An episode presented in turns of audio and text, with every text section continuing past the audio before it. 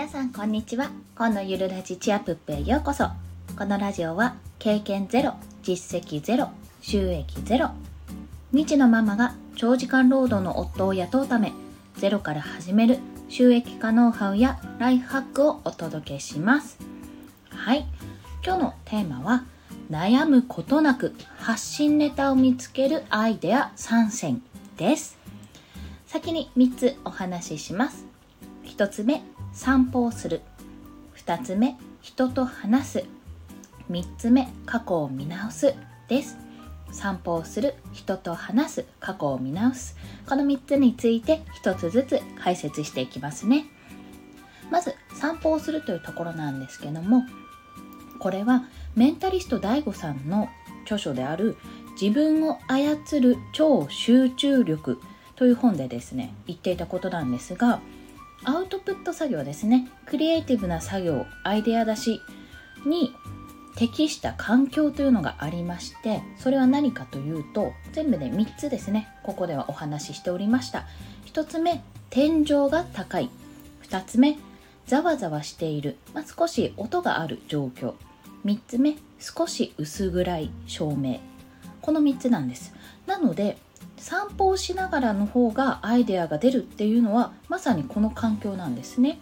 というのは天井が高いこれはま空なんで高いも何もめちゃめちゃ高いですよね。はい、でざわざわした環境というのは、まあ、これは時間帯やお住まいの、ね、地域にもよるんですけども、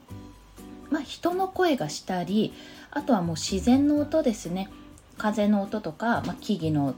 あのささささやき？さわめき？ざわめき？木がねこう葉っぱが擦れる音とか車の音とかそういった生活音っていうのが、まあ、散歩をすると聞こえてきますよね。あと少し薄暗いっていう状態なんですがなので、まあ、夕方とかあと本当に日が昇り始めたぐらいの早朝の散歩っていうのがこの3つの条件に重なっているかと思います。ただ、まあ、私はちょっとその時間帯にあまり外には出られないので基本的に散歩をする時は昼間なんですけども、まあ、あの少し薄暗いっていうのがなくなってしまうんですがやっぱりですね散歩をすると頭が回るんですよね。頭の回転が良くなる。っていうのは前々から感じていました。私あの以前何かの放送でお話ししたかもしれないんですが電話をしてる時部屋中ぐるぐる回るんですよ。まあ、その方が言葉が出てくる。ってすごく内容も入るし言葉も出てくるっていうことであの本当に狭い部屋をぐるぐるぐるぐる回りながら電話をしているっていうような状況だったんですけどもそれに似た状態だと思います。でまあ、散歩をするメリットとしてはそれだけじゃなくて、まあ、散歩をして外をね見るじゃないですか。その目に見えるものや耳で聞こえるものあとまあ五感をですねすごく働かせるんですよ。香りとかあと食感ですね。手、まあ、味覚はちょっと難しいんですけども手で触ったものとかそういったものをね意識しながら歩くと結構いろんなことに気づくことができるんですね。視点としては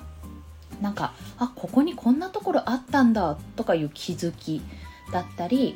あの花を見かけてねあの花屋さんが我が家近くにあるんですけどもそこの花を見かけてあなんかこんないろんな種類の花があって色の違いってこんなにあるんだとかあとはね花の名前も結構ね面白かったりするんですよ。これめっちゃ見たまんまを名前にしたなみたいな花が今日あったんですよね。名前忘れちゃったんですけど。せっかくなのに、まあ、そういった気づきがね結構あってそこから発信ネタを見つけることができるんですよ。そういったのってねあ結構ああじゃあ今これ思い浮かんだからこういうのがあったらいいなとかそういったことからうんなんだろうこのサービスがきっと売れるなってこういうふうに思ってる人他にもいるだろうなって考えに達してそこからアイデアが生まれてきますという。はい。またね外の 外って言っちゃった。外の空気に触れたり自然と触れることでリラックス効果もあるんですよ。なのでちょっと頭ガチガチになってきた。あーもう全然思い浮かばないって時に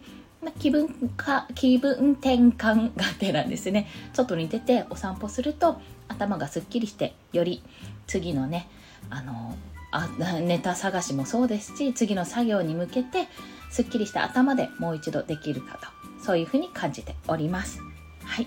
で2つ目が人と話すなんですね。これはですね雑談しているだけで、まあ、脳が刺激されるっていうのはもちろんなんですが話している相手のちょっとした困ったことや悩んでいることが会話の中で出てくるんですよ。うん、結構ね気づいてない方もいるかもしれないんですが結構これは顕著です意識してみると。まあ、例えば私は今子供が2人いて下の子がまだまだ2ヶ月経とうとする赤ちゃんなんですけど、まあ、悩みとしてちょっとした会話で多分言うんですよ私。いやうちの子下の子生まれてからいやいやがすごいひどくてなんて話をおそらくします私ママ友とかに。あすいません。ちょっと見え張っちゃった。ママ友なんて言ってしまった。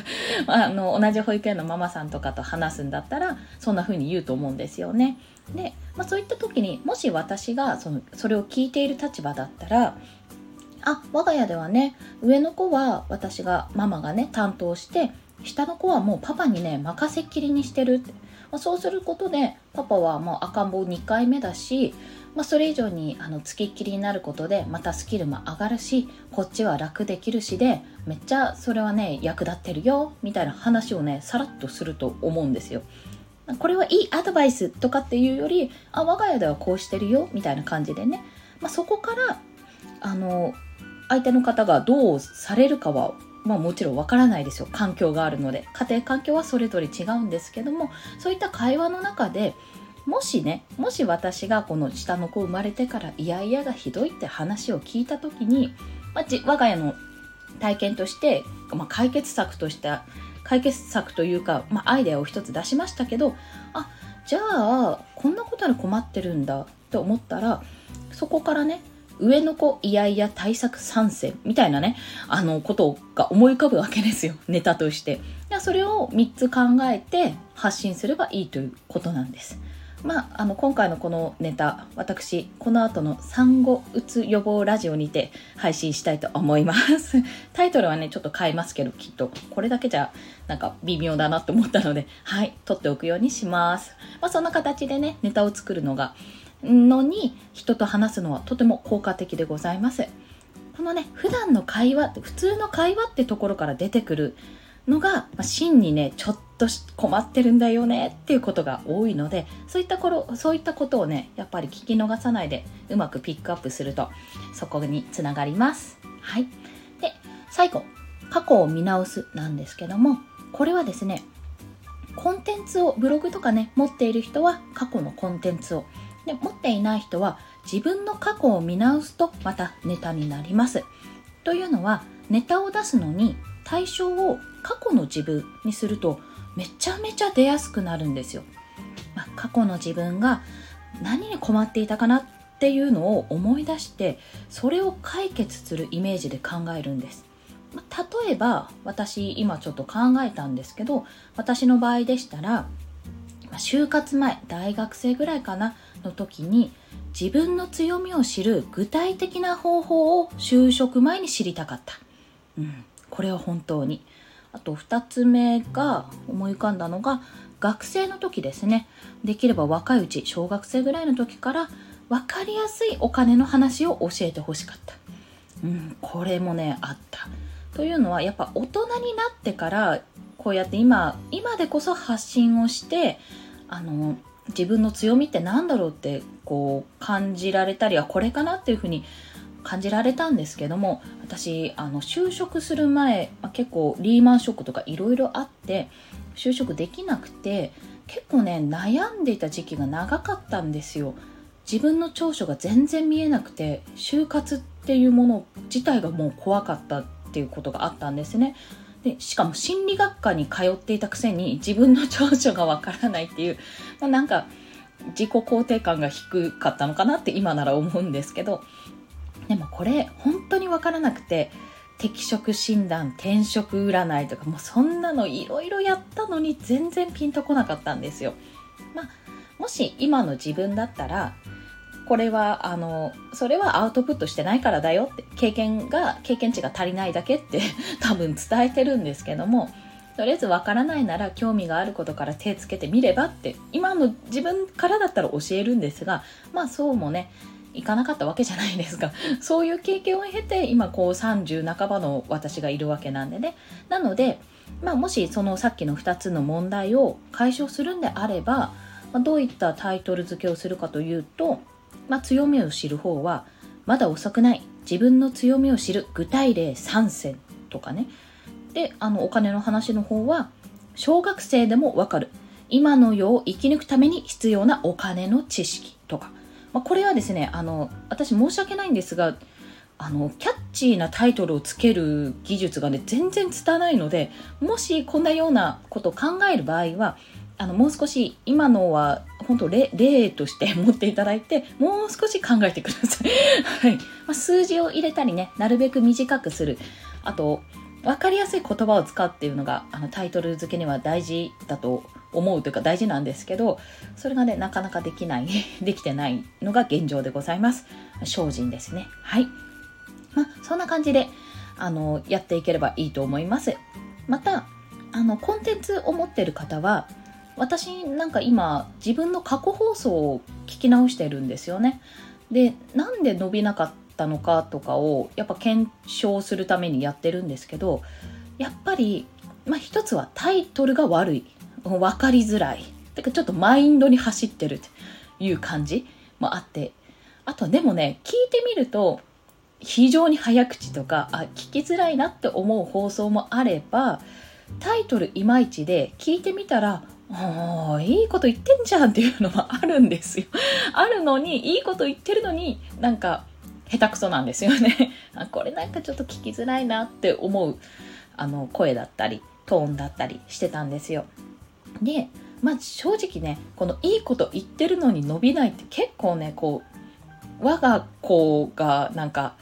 我が子がこう好かれないみたいな感じなんですよ。自分の生み出したものがなんか好かれてないなんかあんまり人気ないってちょっと寂しくて。それをね今練り直しているっていうことをしてるんですね。実を言うと。この放送もこれ何聞いた時にこれしたんだっけな。あ単にこれは本当に今発信ネタがなさすぎて過去放送を聞いてあ発信ネタ作れたっていうお話をしようと思ってこれはあのやったんですけども、えーと、この前にねあの過去の放送最近の放送でウェブでお金を稼ぐ普遍的な仕組み3ステップっていうお話をしたんですがそれはもう完全にあの過去放送から取ってます経験が最強である3つの理由かな経験が最強である3つの理由って意味がわからないじゃないですか。まあ、経験ってやっぱりすごいんだよってすごいいろんな効果があるんだよだから経験しようねっていうお話なんですけど、まあ、全くもってタイトルから引かれないっていう、まあ、これの救済策としてウェブでお金を稼ぐ普遍的な仕組み3ステップっていうあの放送をしたんです、まあ、結果はアナリティクスを見てちょっとどうなったか見てみるんですけども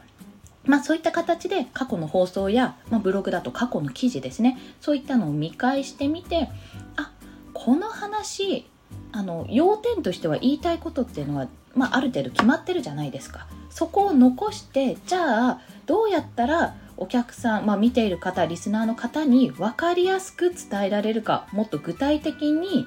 あの役立つような情報として伝えられるかってところを練り直して再度提供まあ、再度っていうか、まあ、新しくして提供なんですけどね。そういった形を今は取るようにしています。これはもうコンテンツを持ってる人はあそしてある程度コンテンツがある人ですね。私は今150歩数以上してるのであのそれがあるからできたって言ったらそうなんですけども30記事あるブログ、まあ、30記事しかないんですけどももう正直最初の方のを見てるとちょっともうああ直したいっていうのが 多いのでそれもどんどんあの手直しが加えられると思います。そういった形でコンテンツを持ってる方はぜひ過去のね自分のコンテンツを見直してより洗練されたものとして提供できるようにするというのもネタ作りの一つでございます。はい。いかがでしたでしょうか？もうちょっとね身を切るような思いで恥ずかしいことをお話ししたんですけども、まあ、そんな形でネタにはね困らなくなりますこれで。悩むことなく発信ネタを見つけるアイデア3選こちら散歩をする人と話す過去を見直すということをお話ししました。もうなんならネタがないってことすらネタになるということで あのいろんな視点でね考えるとお話しする内容ブログで書く内容も出てくるかと思います。ね、最後に合わせて聞きたいなんですけども今日はあの1のですね散歩をするのところでお話ししたメンタリスト DAIGO さんの自分を操る超集中力言えたぞ。はい。こちらをご紹介しますね。これですね、Amazon Audible をまだ体験してない方は、初月無料で、あの、こちらを購入、購入というか、まあ、ただなんですけども、購入すれば聞くことができるんですよ。なおかつ、無料期間中に解約しても、オーディブルの本そのまま残るので、実質無料でこれを聞くことができます。なので、もしね、ご興味ある方で、まあ、体験されてなかった場合ね、あの、は特に無料で聞けるので、ぜひぜひと思いましてご紹介させていただきました。はい。それでは息子も起きてきたので ここいらで締めさせていただきたいと思います。それでは今日もお聴きくださりありがとうございました。コンでした。ではまた。